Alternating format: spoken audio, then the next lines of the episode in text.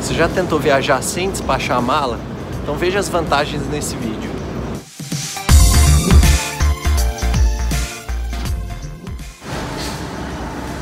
Acabei de desembarcar aqui em Lisboa, de férias, e aquele ali é o pessoal do meu voo esperando pela bagagem.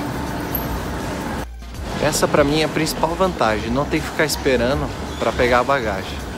Eu tô levando tudo nesse mochilão aqui 45 litros, que está dando aproximadamente 9 quilos. Em alguns voos, o despacho da bagagem não está incluído, então a segunda vantagem é não ter que pagar pelo despacho da bagagem. Como a bagagem de mão tem limite de peso, eu faço um exercício para levar apenas o necessário. Portanto, a terceira vantagem é a otimização da mala, reduzindo o peso, o tempo e levando as coisas realmente necessárias. A quarta vantagem é evitar o furto ou extravio da mala.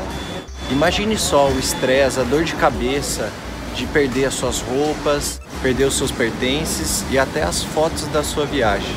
Por isso, quando você não despacha a mala, você não corre esse risco. Se você gostou dessas dicas, se inscreva no canal, ative as notificações e fique por dentro dos próximos vídeos. Tchau, tchau!